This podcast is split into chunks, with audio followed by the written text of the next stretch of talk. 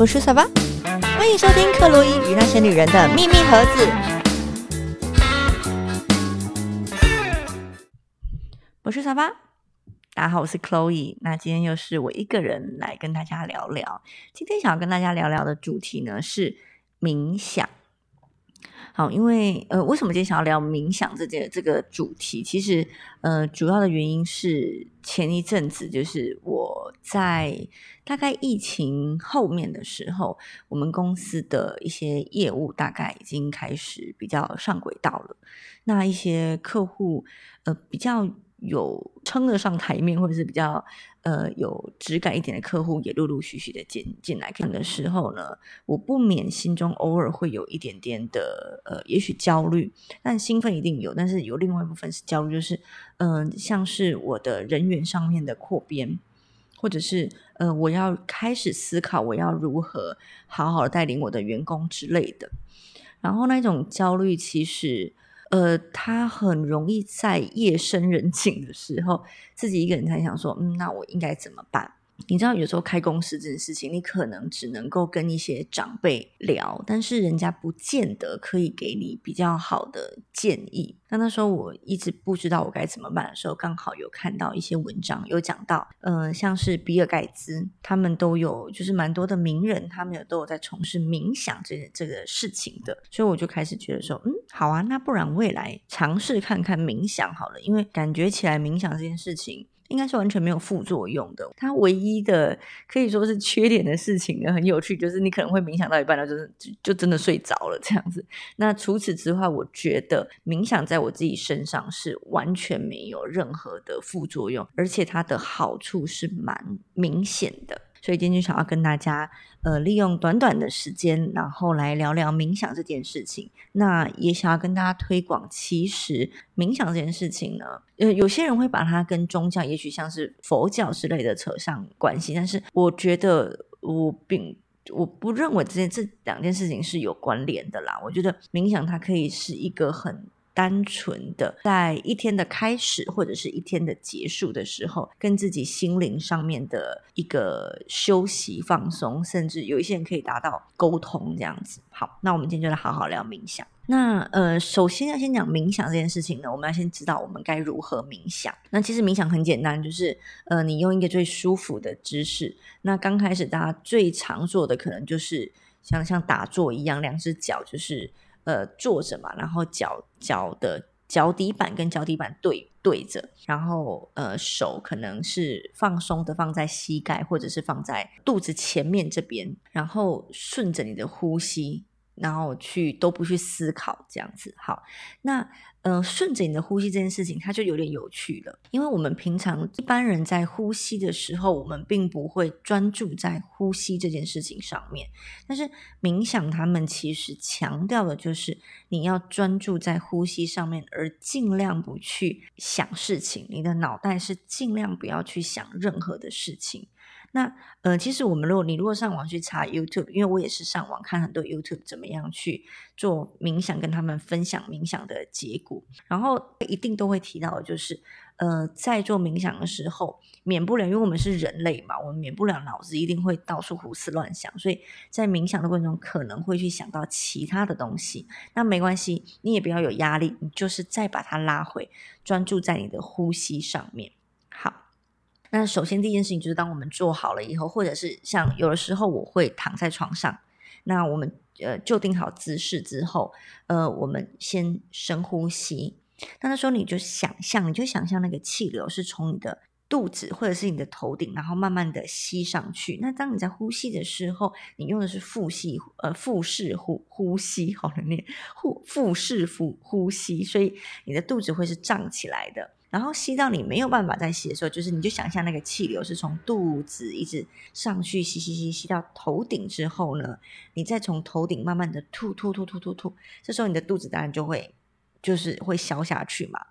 然后就吐，你就想象从头顶然后再吐到脚趾头，好，可以吗？我们再试一次哦，我们从我们的肚子把空气吸进来。好，到了头顶之后呢，我们再把这个气吐出来。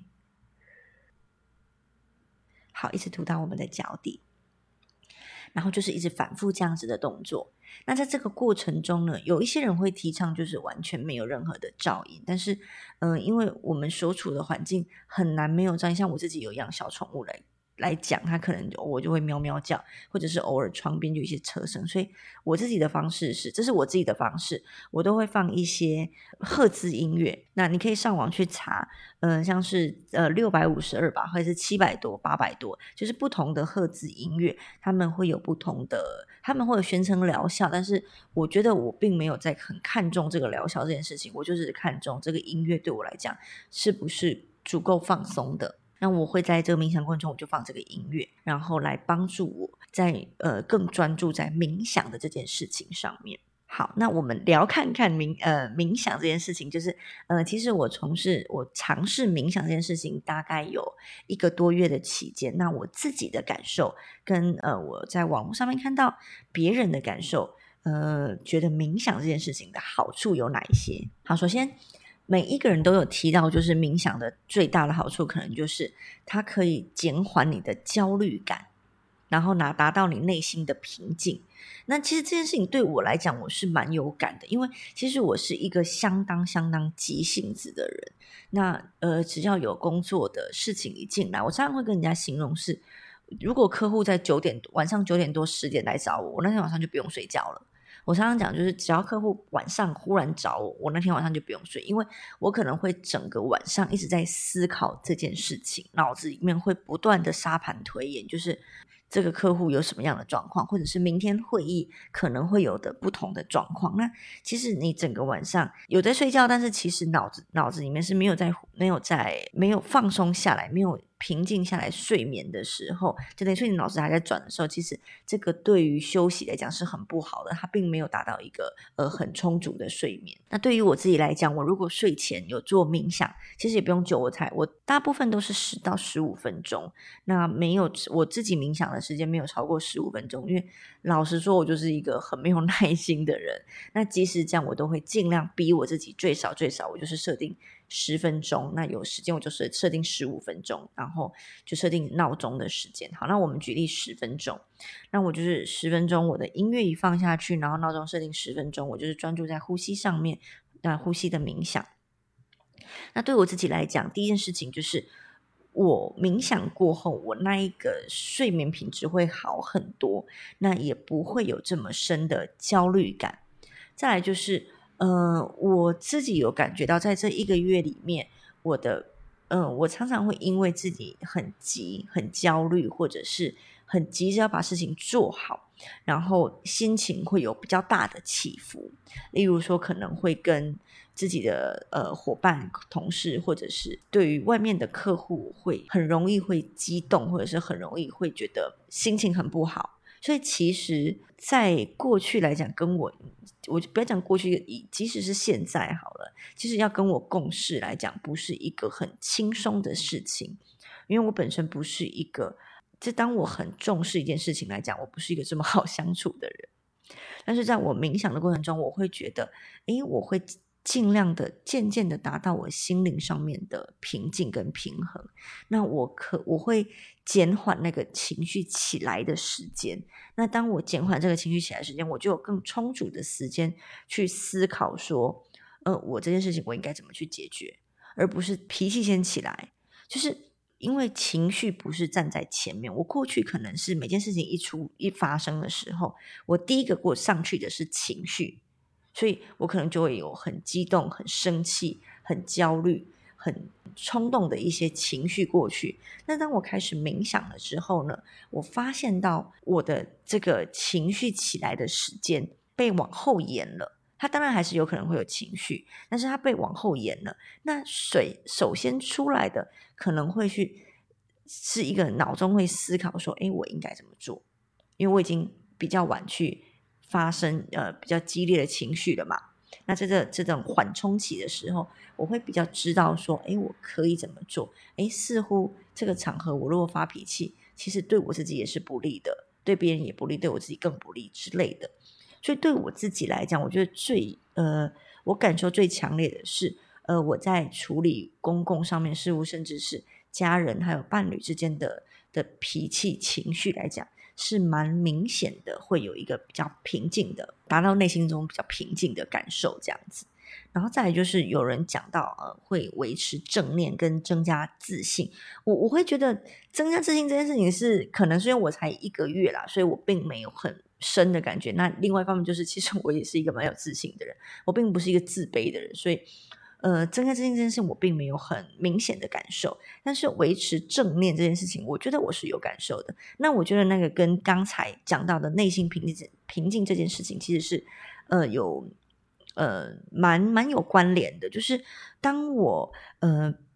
脾气比较晚冲起来的时候，我比较可以去思考说，哎，怎么样做这件事情会更好？那久了，其实呃，当我们有不断不断这样子的练习，久了，我们就比较不会事情先往不好的、生气的、负面的去走，反而会比较容易渐渐的往正面的地方去偏，所以。这也是，我觉得这是同一件事情。好，那我有看到有一些杂志来讲，他们可能会提到说，呃，直觉变敏锐。那我觉得直觉变敏锐这件事情，我是目前我并没有很深的感受。那当然，我觉得这个跟我个人本来就是因为我的工作关系，我本来就要对人与人之间，呃的一些沟通上面，或者是人家的一个小动作、人家的一个眼神、人家的一个话语，我本来就要。相对的敏敏锐，所以我觉得我并没有这种感受。但是，呃，我觉得他讲的可能也是，当你的内心够平静的时候，你对于周遭的事情，你就可以看得更更透彻了。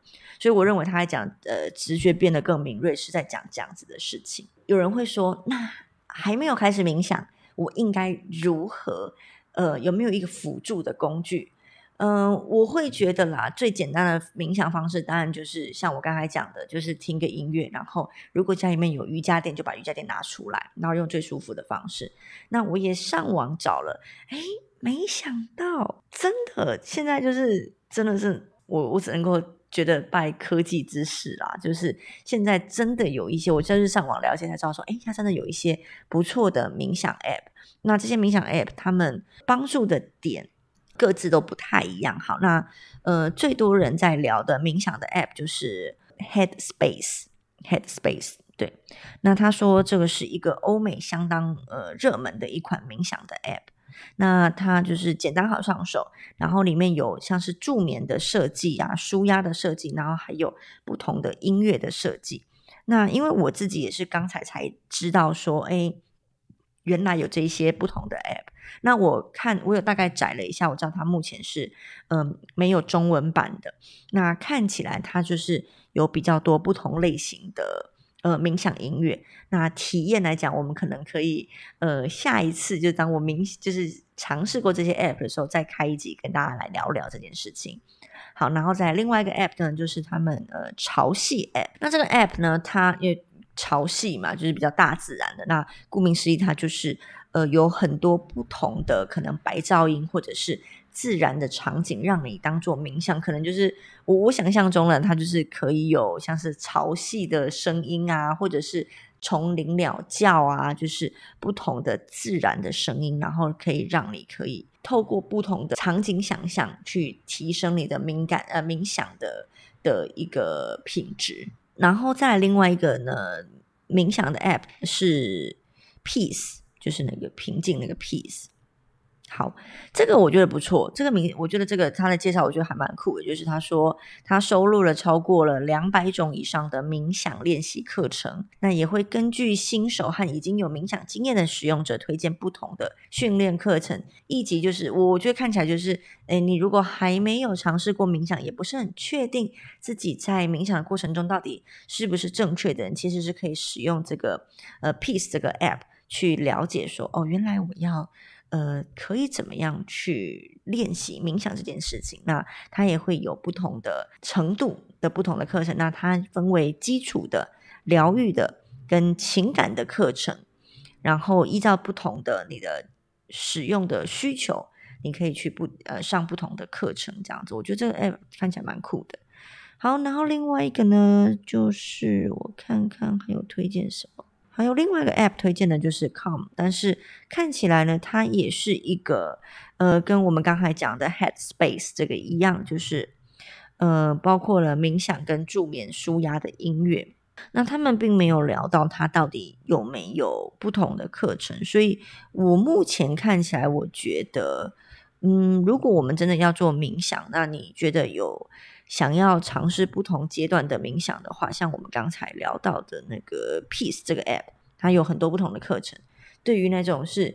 呃对于什么事情都想要学习的人，我会觉得这件事情是蛮哦蛮蛮蛮不错的。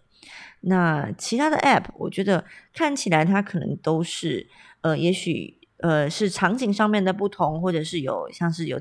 自然的声音的不太不太一样。那其他我会觉得，嗯，可能大家都可以去玩看看，会不会有有一些我没有注意到的事情，也是有可能。总之，我会觉得冥想这件事情，它本身就是一个，反正它绝对没有伤害，然后大家可以去尝试的一个一个活动吧。那对我而言呢，我冥想到了第二个礼拜的时候，我会把冥想这件事情当成是。大脑的一个，我会自己把它想象成像是帮我的大脑做重新开机 reset，因为让你在冥想的过程中呢，其实是整个人会渐渐的越来越放松。那那种放松的感觉，其实是会有一点像是呃在疗愈自己的心灵，然后让我的大脑完全的停下来，不会像我们这种很急性子的人，其实脑中永远一直都在转。像我常常跟人家。形容说我这个人爱讲话，爱讲话到现在不不但是开了 podcast，我其实从小到大我每天都会说梦话，但是我开始冥想之后呢，我有发现到，当我那天有冥想，我那天晚上的梦话就会讲的比较少。那我觉得那个无疑是我的脑子，其实在冥想的过程中是有有舒缓下来的，有平静下来的，所以那的确是会让我的睡眠品质变好的。那在这样子让我的大脑 reset 的过程中，其实我们会呃，我觉我自己觉得啦，他在 reset 的过程中，其实是另外一种的心灵上面的成长。